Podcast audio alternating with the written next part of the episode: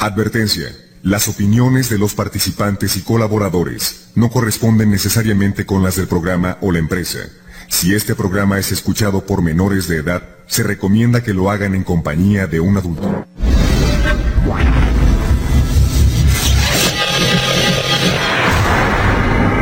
Momento de compartir los relatos e historias de terror que nos dejarán fríos.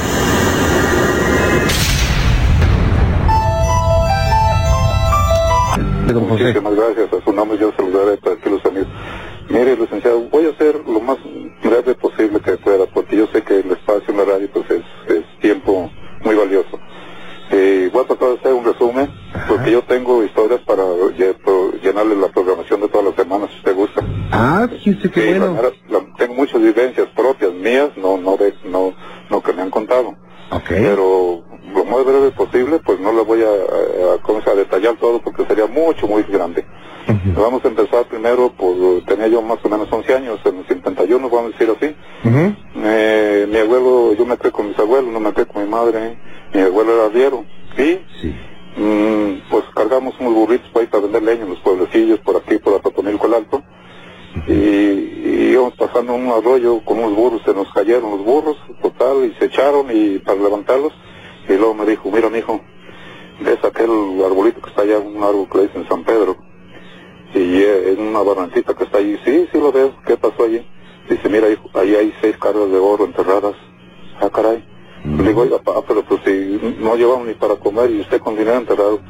No, hijo, dice, es que lo, lo robamos al tren, en la re- porque era revolucionario él. Pero él me contaba de, de mm, Padre Vega y que del 14 y que de todo esto ahí de la revolución. ¿verdad? Y dije, pues papá, pues vámonos sacando. No, hijo, dice, es que ese tesoro está enterrado, pero hay un juramento, lo enterramos entre seis, lo damos al tren, dice, lo damos como 18 cargas de oro, las cargas se comprendían que eran de 70 kilos. Y si nos desparramamos, porque nos venía, ahí lo decían la cordada, los federales, algo así, pero los iban siguiendo, y si aquí descargamos seis cargas de oro, ya nos pusimos a descansar, y las metimos en esa cuevita donde está un arbolito allí, allí están tapadas y nadie las ha sacado ni nadie las puede sacar. Pero tú, dice, el último que quede vivo, sí las puedes sacar. Pero si tú sabes, te das cuenta que nadie lo haya sacado, si llegas a crecer a ser grande, tú las puedes sacar y así es que ya que estoy, yo tenía 11 años en ese tiempo. Bueno, está bien. Así quedó, pasó el tiempo y esa cosa, pero pues no, yo no le tomé atención. Y todavía existe ese dinero, ¿eh? Todavía porque no lo han sacado. Le voy a decir a la conclusión que vamos a llegar. Entonces, pues así quedó, pero yo, mm, como dijera, por cosas del destino, yo trabajaba en una empresa, una consultora, una urbanizadora de fraccionamientos, y me dijo el ingeniero, oye, ve con el que nos va a hacer el pozo aquí para el para que venga a hacerlo, y pues, porque no viene, ok, yo fui, me mandó una camioneta, yo fui, pero ya fue, ya, la edad de como 17 años, y ya fui con el señor, le dijo, oye, pues dice el ingeniero que va a hacer el pozo, ya lo ocupamos para urbanizar y esa cosa. Y estaba el señor enojadísimo que porque iba a hacer otro pozo y que no había quien le marcara el agua y que se dice, tú no sabes marcar el agua. No, pues yo no sé nada de eso, le digo. Pues la verdad no sé ni de qué me habla. Dice, a ver, agarra un alambre, camínale para acá. Y el alambre se empezó a dar vuelta. Dice, ya fregué contigo, vamos con el ingeniero. Vamos con el ingeniero para que te preste porque vamos a que me indiques dónde voy a excavar el pozo. Eso sucedió. Y ya le pedí permiso al ingeniero y total fui y le dije dónde estaba el agua, pero pues yo no sabía ni de qué me hablaba. Ujú. Hicieron el pozo y salió muy buen pozo en un fraccionamiento por allá por Tala, Jalisco, por ese lado. Ujú. Así, así pasó. De esa manera, de esa manera pues ya me digo yo cuenta que tenía el poder natural que dicen ahora unos parapsicólogos, que tengo poderes sobrenaturales. Eh, de esa manera ya me empecé yo a perfeccionar y a buscar agua por las partes más remotas. De hecho, pues, las empresas de la Domec, no voy a hacer un comentario, digo, un gol por ahí, a los pozos, por Zacatecas, en las partes más eh, que no había agua. Ya yo indicaba y les decía más o menos lo que iban a sacar. Total, me perfeccioné en eso y ese era mi trabajo, aparte de lo que tenía en la empresa. Y ya de allí, entonces yo estudié técnico, soy titulado en electrónica Y, y yo puse mi taller, puse mi taller, pero Juan Ramón se me vino una succión tan terrible, tan, tan acabable para mí mentalmente, que pues este yo empecé a, a pensar, dije, bueno, y si como descubro agua, descubriera dinero y descubriera, fue una sesión que yo en aquel tiempo pues no, no trabajaba el Canal 2, no teníamos señales para seguir trabajando. Y pues aprovechaba la noche y allí con un con los aparatitos y aprovechaba las tardes cuando estaba la programación del Canal 2 porque aquí no había nomás que el 4. Total, yo hice mi tallercito, tenía mi batito de trabajo, ahí me echaba moneditas y pues dormía en un, en un tallercito fuera de la casa porque para trabajar en la noche porque en el día trabajaba en la empresa. y, y entonces pues se me hizo una situación que cada me acostaba en la noche como a las 12, una de la mañana a descansar y se me vino la excepción y si yo descubriera dinero, uh, se me vino, pues uh, dije yo seré el hombre más rico, más famoso, más todo, bueno, se me vino una excepción terrible. Y entonces yo, la cabecera era una camita que tenía allí para descansar en la noche, colgaba mi batita, le ponía moneditas de ahí de lo que les cobraba y, y se me ocurrió quitar la me quité la bata y la colgué en un ganchito y, y no la podía atinar y la aventé a una silla que tenía y en eso se cayeron las monedas.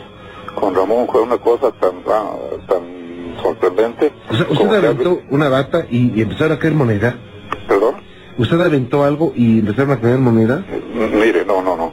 En la bata, yo los cambios que traían en mi bata de trabajo, Ah. en las bolsas traía pues monedas sueltas, Ah, ok, ok. ¿verdad? Entonces, en- por la flojera de no colgarle en el gancho que tenía en la cabecera, la aventé a una silla y Ujú. se cayeron las monedas. Pero entonces dije, voy a agarrar el gancho para colgar mi bata, no se vaya a pisar los ratones o algo. Y como si alguien me hubiera dicho, mm, agarra el gancho y con las dos manos, y, y así lo agarré con las dos manos para colgarlo, y al, y al apretar el gancho del- de, la ropa, de alambre, se me clavó el gancho hasta donde estaba la bata, ¿no? Cuando a una como de la mañana yo me levanté asustado, espantado desde luego. Y ahí, pues aquí qué pasó, lo volví a agarrar y se volvió a clavar y hijo de la mañana. Entonces agarré las monedas que estaban tiradas y las subí a la cama y el gancho se iba donde estaban las monedas. No, pues ya no dormí en toda la noche con Ramón. Y, y ya, pues ya dije, esto es lo que, la premonición que yo tenía, lo que decía era. Y entonces, este, ya otro día, pues, pues no, dije, ya, ya se me cumplió lo que yo decía, pero ahora qué voy a hacer? Si les digo a la gente que es agua y si les sale dinero, pues le digo que es dinero y sale agua. Entonces yo empecé a perfeccionarme, a enterrar monedas y a buscarlas con el alambre, con Ramón. Yo no sé lo, lo que sé, será un don de Dios, dicen que es un don sobrenatural, me dicen a mí por aquí unos parapsicólogos, que por tanto me han pedido apoyo para lo de los tesoros. Pero entonces yo, este, a campo abierto, a campo abierto le puedo detectar un tesoro hasta 35 kilómetros de distancia. Ah, es cerro a cerro, por decir algo, yo digo, ya, pues, en tal parte está un tesoro y lo llevo hasta donde estén. Entonces a mí me han hecho pruebas muy, muy sofisticadas, Aparte de eso, pues no sé, tengo otras cosas eh, sobrenaturales. Yo no entiendo, Juan Ramón, que la gracia que Dios me dio, ¿verdad? No entiendo eso. Ya he ido yo con varias personas a localizar el tesoro, el abierto, el abierto y que se han sacado. Porque lo pueden meter donde quiera, abajo del agua, donde quieran, lo, lo, lo pueden enterrar, lo más, mm, mm, se lo más abajo que puedan esconderlos. ¿Y usted- Lo que, usted- lo que esté escondido. Usted los ubica, eh, usted los ubica como con la mente, con el No, talento no, no. especial. So- solamente con un alambre, con Ramón, con Ah. mis manos. Ah, Y, y al llegar, al llegar, yo no necesito andar cruzando como los aparatos, es decir, que llegan, anda, hay que andarlo buscando, cruzando, no, no, no. Yo a distancia, le digo, a campo abierto, en el cerro, vamos, a uno, puedo, ahorita ya crezco un poco de la vista, Ajá. pero a 35 kilómetros, ¿no? De cerro a cerro, digo, allá está uno, allá está otro, allá está otro, y lo llevo al punto donde estén. Al llegar al punto donde estén los alambres a mí me dan, casi me queman las manos, me dan vuelta como volantín, sin yo, sin yo hacer ninguna fuerza, yo nomás los agarro con las dos manos, y al llegar al punto del alambre se agarra vuelta y vuelta y vuelta y vuelta, pues tengo que soltarlos porque me queman las manos. O sea, eh, digo, es muy interesante esto. Con un alambre, a la medida que se va acercando, va a haber más, va habiendo más reacción. Ajá, claro, claro, y a medida que está el tesoro, eh, lo grande que está el tesoro, es lo que a mí me marcan las manos, es, yo he dado de cuenta como una corriente electrónica, ¿verdad? Y puedo medir las distancias a través de uno, del ojito del alambre, yo hago una horquetita, vamos, Ajá. y por medio del ojito mi- mido la distancia Les digo, yo estoy parado aquí a tantos metros, a Ajá. tantos kilómetros está un tesoro. Lo Ok. mido la distancia por medio del alambre. Ok, don José, qué Sí. interesante es lo que me está platicando, pero déjeme hacer una pausa rápido. Claro que sí. No se me vaya, gracias. Claro. Regresamos a Zapopan, en Jalisco, con don José Hernández. Así es que, don José, Sí, eh, usted estaba pues ya a punto de, de- de- de encontrar algo. Eh, me dice usted que ese, entiendo que ese eh, alambre, que lo hace usted como una horquetita, Sí. Eh, supongo que como la de una resortera, más Ah, o menos, Así exactamente. eh, se empieza a calentar. Sí, sí, sí. Cuando ya estoy ah, arriba de donde están los tesoros, el alambre da vuelta, pero terriblemente. Y se calienta. A veces se me lo han cortado, me lo han cortado, me quedo con los pedazos en la mano. Eh, por las entidades, eh, eso es lo que yo, lo que yo, este, pues eh, me han pasado muchas cosas, me, me, me- me han golpeado, me han aventado porque he ido a varias partes a localizar tesoros, de hecho me estaban haciendo una propaganda que allí en México con ustedes, en otra radiodifusora, Ujú. no sé si lo puedo decir. Eh, a nivel internacional y por internet, todas esas cosas. Ajá. Pero lo que yo no comprendo, digo, le doy gracias a Dios este don, pero yo no, no lucro con, con esto, ¿verdad? Yo entiendo que, hay gastos, desde luego, yo tengo que pagar chofer, tengo que pagar comida a las partes que me indiquen, ¿verdad? Ajá. Y yo, yo, yo salgo yo les co- pues sí, pues calculo no lucrar, no tampoco, porque yo no, no llevo participación, otro- otros, mm, con el dinero, vamos, con los tesoros. Otras personas trabajan por cierta, eh, como dijera, eh, Por contrato. por, pues sí, por, por decir, por un tanto por ciento. Yo tengo muchos amigos aparateros, pues, que de, de aparatos profesionales que son muy famosos. Y pues si yo te cobro tanto más el tanto por ciento de lo que se saque, y yo no, yo te digo, bueno, pues es a tal parte, yo tengo tanto de gasolina, tanto de mi chofer, y mis gastos, y te sale más o menos, entonces es barato. Pero yo jamás, créamelo Juan Ramón, que no tengo envidia para el dinero, sino, si tuviera envidia a mí nada me costaría pagar dos, tres muchachos, irme a cualquier parte que no fuera justificada o cualquier cerro, y ponerlos a escarbar, ¿verdad? Claro. Pero yo no tengo ambición para el dinero, ambición así, que, que, que a mí algo que, porque han tratado de sobornarme, de decirme, mira, el dinero, no, no, no, no, a mí la realidad no.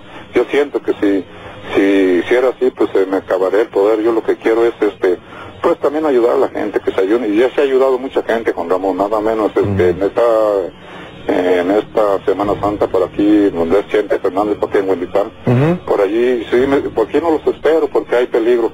Me estuve esperando porque era gente conocida y sacaron dos cantaritos muy llenos, llenitos, qué bueno, yo los ayudó. Y así mucha gente, a veces me dan compensaciones porque les va bien y yo, no, no, digo, yo lo que te cobré, pues yo creo que es justo y ya lo demás es tuyo y no, no quiero nada. No, pues ahí te va para un refresco, una, una feriecita más, ¿verdad? Pero ya en gratificación, no porque yo les cobre de más. Vaya, don José. Pues vamos a platicar mucho más acerca de eso, si usted nos lo permite, vamos a estar en contacto. Sí. Porque sí, sí se me hace muy interesante Mire, tengo muchas, pero muchas cosas. Muchísimo, le digo que te- tendría para llenarle toda la, la programación de la semana. Pero si usted gusta, fuera del aire o, o en el tiempo que usted tenga comunicarse conmigo, con todo gusto para platicarle de muchas cosas. Claro que sí, cómo no, vamos a estar en contacto. Incluso, ¿sabe qué? Me gustaría hacer un programa especial de tesoros enterrados y me gustaría que usted... Ah, ese tesoro está enterrado todavía. Todavía, yo oigo por allí los parapsicólogos o no sé, que hacen estudios con tierra, que sabe qué, pues yo entiendo que es por el, por el azogue o por los gases que hay en la tierra. Y por ahí hacen sus estudios con tierra, pero jamás, jamás dan con el dinero porque no les marca, e inclusive los aparatos no marcan en el centro donde está el tesoro, hay radiaciones, hay gases, hay todo, y yo me han llevado con tesoros que le hacen planos, los, los clarividentes, algo así, Ujú. y les hacen planos, pues no, pues los hay como dos o tres metros, y han dado por toda la república yo, Ok.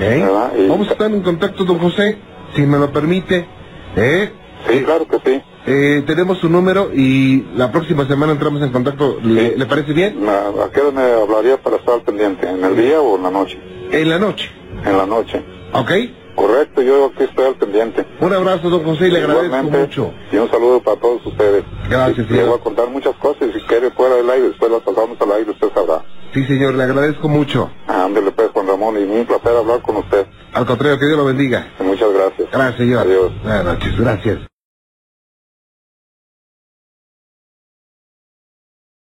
Trabajaba en un restaurante hasta que una noche, cuando por una extraña razón cerraron las puertas temprano y la propietaria del lugar les propuso jugar con una ouija, sin imaginar las consecuencias trágicas y de miedo que esto les traería. Me fui este, a trabajar en un restaurante, el cual tenía mucho éxito.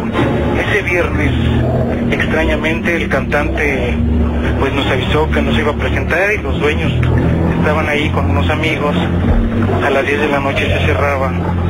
La señora sacó una, una tabla, una ouija.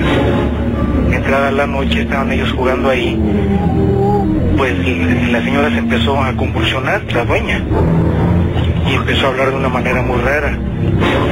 Le, les decía a estas personas que en el jardín había dinero enterrado, que ellos lo tenían que sacar. Esta señora cuando regresó en sí esa noche después de, de, de cómo hablaba, se lo comentaron las demás gentes y ella se espantó mucho. Incluso pues dijo que iba a cerrar ahí, que se iba para otro lado porque cuando ella compró esa propiedad le dijeron que ahí espantaban. Y nosotros cuando llegábamos en las mañanas a abrir y todo escuchábamos que, que alguien estaba barriendo y no había nadie. En los baños le bajaban al, al, agua y se escuchaba que corría mucho el agua y todo y no había absolutamente nadie. Este restaurante tenía mucho éxito, iba mucha gente. A raíz de eso, ni las moscas se paraban ahí. Una vez que ya todo estaba en camino a la ruina, Martín comenzó a trabajar en un taxi, actividad en la que se llevó otro gran susto y que hasta la fecha no ha podido olvidar. Después de eso, pues de que ya no había gente ni nada, la, la, señora nos dijo pues que nos fuéramos a otro lado. El esposo de esta señora tenía un taxi y me dijo que si lo quería trabajar. Pues al no haber otra alternativa, me subí al taxi y lo, trabajaba hasta las noches. Una de esas noches, en una calle, una mujer muy guapa se subió al taxi y me pidió que la llevara cerca del, del panteón. Olía a rosas, un aroma muy bonito, una fragancia que nunca se me va a olvidar. La dejé cerca del panteón y le dije que en cuanto era de la dejada, me dio una dirección para que fuera el día siguiente porque me decía que ella no traía cambio. Yo fui el día siguiente para que me pagaran y gran fue mi sorpresa que la señora que estaba ahí, que era la mamá de esta muchacha, me había dicho que ella había fallecido hace años. Incluso me dijo que le diera un recado a la señora. Por favor, ya no le pusieran más música ahí en su, en su cripta, que no la dejaban descansar. Pero yo se lo comenté a la señora y al día siguiente me llevaron ellos mismos al panteón y todo el tiempo tenía música, tenía un, un sistema ahí que, entras ahí y ves este que tiene luz toda la, toda la, la noche y que ella tenía música todo el tiempo, que no la dejaban descansar. Yo al día siguiente, después de eso que me sucedió, le entregué al, al patrón sus llaves y me fui de ahí, no quise saber más. Muchos de los testimonios de personas que aseguran que sus vidas han cambiado es a raíz de querer entrar, de querer penetrar a ese mundo extraño, donde aparentemente van a tener comunicación directa con seres de otros planos, con muertos, con espíritus de muertos. Los expertos en la parapsicología, eh, personalidades de diferentes cultos y religiones afirman que meterse en esas prácticas para tener una aparente comunicación con otro mundo, por supuesto que trae problemas y a veces muy graves. Situaciones contenidas en los archivos secretos de la mano peluda. Vámonos con Jorge aquí en la Ciudad de México. Jorge, ¿cómo estás? Buenas noches. ¿Qué tal, señor Juan Ramón? ¿Cómo está usted? Muy buenas noches. Bienvenido, gracias. Jorge, vamos a hablarnos de todo de una vez. ¿Qué te parece? ¿Sale? Me parece muy bien, estoy totalmente de acuerdo y bueno, ante todo, muchas felicidades por volver a regresar. La estrella es usted. Muy amable. Y eso lo sabemos todos. Y yo quisiera Gracias. contarle un pequeño relato, si, Ajá. si me lo No, permitiese. pero claro, esta es su casa, por supuesto. Esto me pasó en 1997. No es algo que alguien me haya contado, es algo que me sucedió a mí. De hecho, en este momento se me está empezando a erizar la espalda nuevamente, a pesar de que ya han pasado 13 años. Perdón si, si me falta un poquito las, las palabras. No, no, no, no te preocupes, Jorge. Yo era pasante de medicina en aquel entonces Ajá, y me mandaron a un lugar cerca de la ribera de la laguna de Cuitseo. sí. Uno de estos pueblos que casi están solos porque ya no hay gente de toda la gente que se ha emigrado y me tocó estar en la orilla cerca de la laguna. Ajá, En una de las noches eh, empezamos mi esposa y yo, que me acompañó durante, durante este año de mi servicio social, empezamos a escuchar un ruido muy fuerte. Las carreteras por allá son muy solas, casi no hay gente. ok. Y empezamos a escuchar un ruido que pensábamos que provenía de la carretera, pero Ajá. se oía muy intenso y, y pensamos mi esposa y yo, se ha de haber atorado un camión, esto de haber sido como a las 3 de la mañana, entre las 3 y las 4. Sí. Este ruido se comenzó a hacer cada vez más intenso, y más intenso, y más intenso, Vaya. al grado de que parecía que teníamos un camión de estos que les dicen Torton al lado del oído. Ajá, Pero eso no es lo que nos empezó a espantar. sí. El centro de salud en el cual estábamos estaba hecho de lámina y empezó a cernirse, como si estuvieran eh, sacudiéndolo, como si lo estuviera uno agitando con las manos. Los vidrios parecía que se iban a arrancar y el ruido era ensordecedor en ese instante. Sí. Y si me lo permite, le, le puedo decir más o menos cómo era el ruido, era algo así como Sí. un guau, guau, guau, guau. Jamás se me va a olvidar en todo lo que me quede de vida. Entonces, era ya tan intenso el ruido que me levanté de, de, de la cama en ese instante. Mi esposa empezó a dar de gritos Sí. Y yo sentía que lo que fuera estaba encima de nosotros, pero el, el centro de salud parecía que se iba a arrancar. Abro la ventana y estaba un ovni. Sí, es lo que iba a decirle. Era un ovni que estaba pasando por encima del centro de salud y tenía la dirección hacia el este como si se fuera hacia la ciudad de Morelia y eso no me lo contó nadie. Yo lo viví y yo lo vi y yo Eh. sé que sí existen. Jorge, tú y tu esposa vieron, ¿quién más vería esto? Yo creo que muchas personas, ¿no? Los vecinos que teníamos más cercanos lo oyeron. Los vecinos más cercanos que teníamos estaban casi a medio kilómetro. Ok.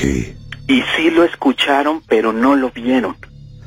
Pero cosa? tampoco lo oyeron tan fuerte, o sea, parecía que nada más exactamente por encima de donde pasó, Sí. fue donde pasó esto de que sacudió los vidrios, parecía que se iban a arrancar. Sí, entró una vibración fuerte, ¿no? Fuertísimo, fuertísimo, sentía que me vibraba hasta el pecho, la cabeza sentía dentro que me vibraba. Y a pesar de que han pasado 13 años, parece que lo estoy viviendo otra vez. Claro, es una frecuencia mucho, muy especial. Y, eh, ¿qué pasó exactamente por tu mente cuando, bueno, primero el, eh, eh, la, la impresión de que es ese ruido?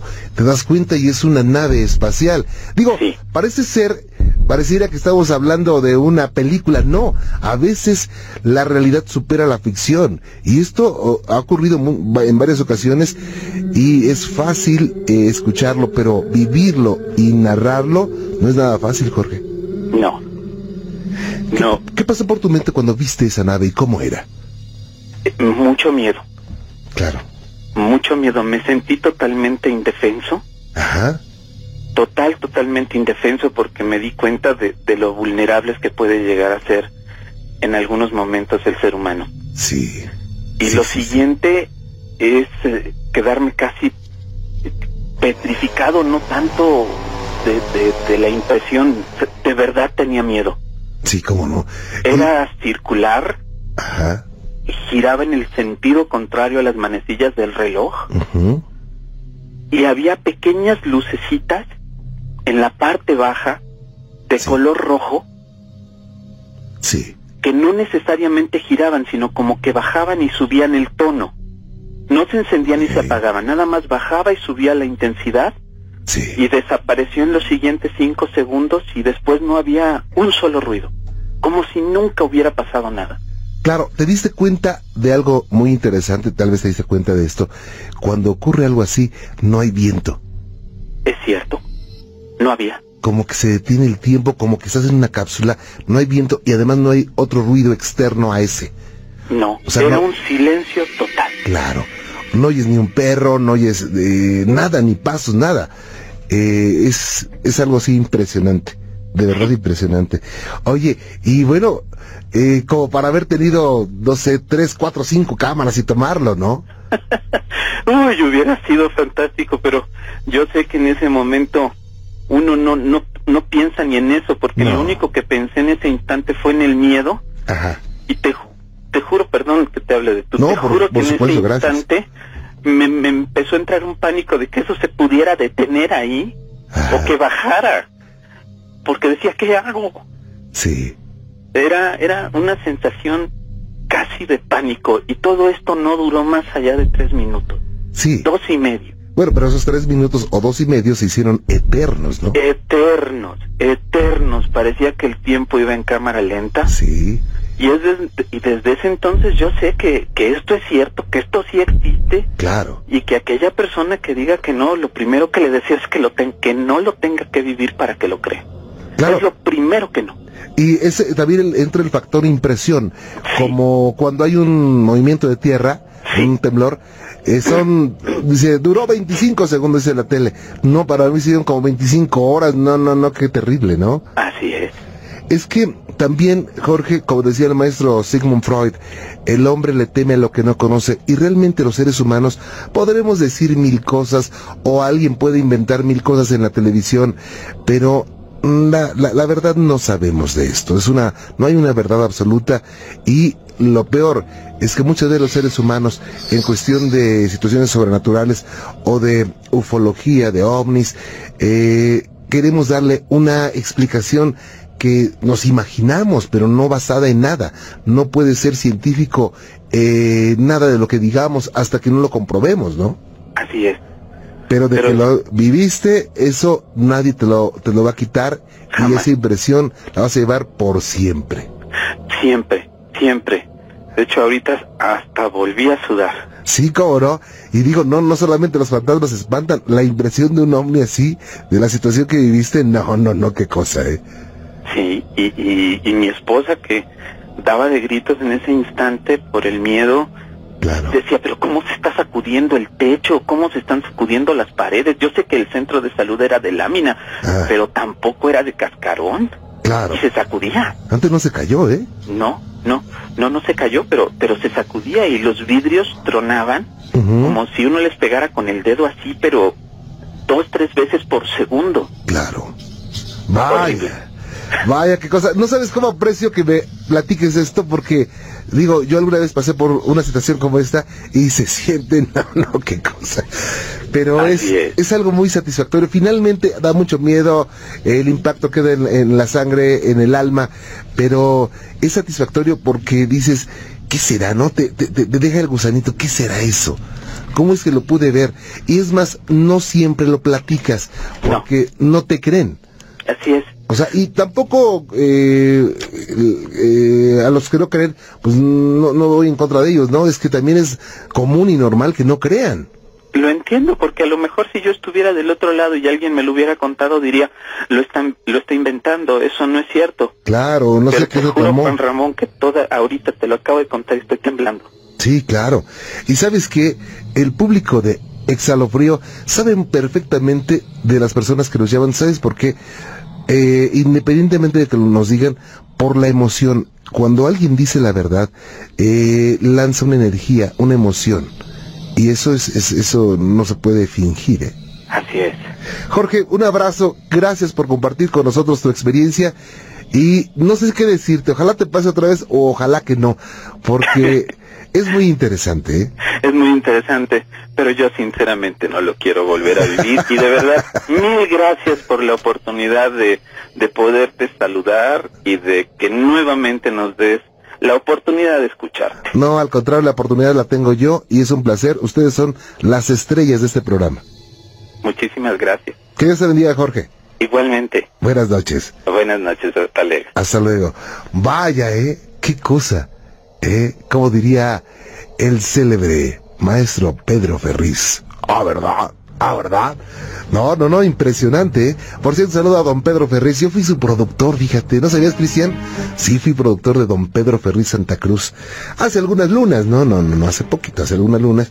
Un maestro, fue un maestro y sigue siendo un maestro para mí, don Pedro Ferriz, un saludo cordial. Y bueno, pues él, él, él fue el que introdujo eh, públicamente, el primero que se aventó a decir de los ovnis y todo eso. Y fue criticadísimo, pero, pero ya ves, eso no es un tema que, que ahora se considere una locura. Hoy, es, hoy hasta científicos se dedican a investigar esto. Pero bueno, gracias por sus correos, eh, por sus mensajes.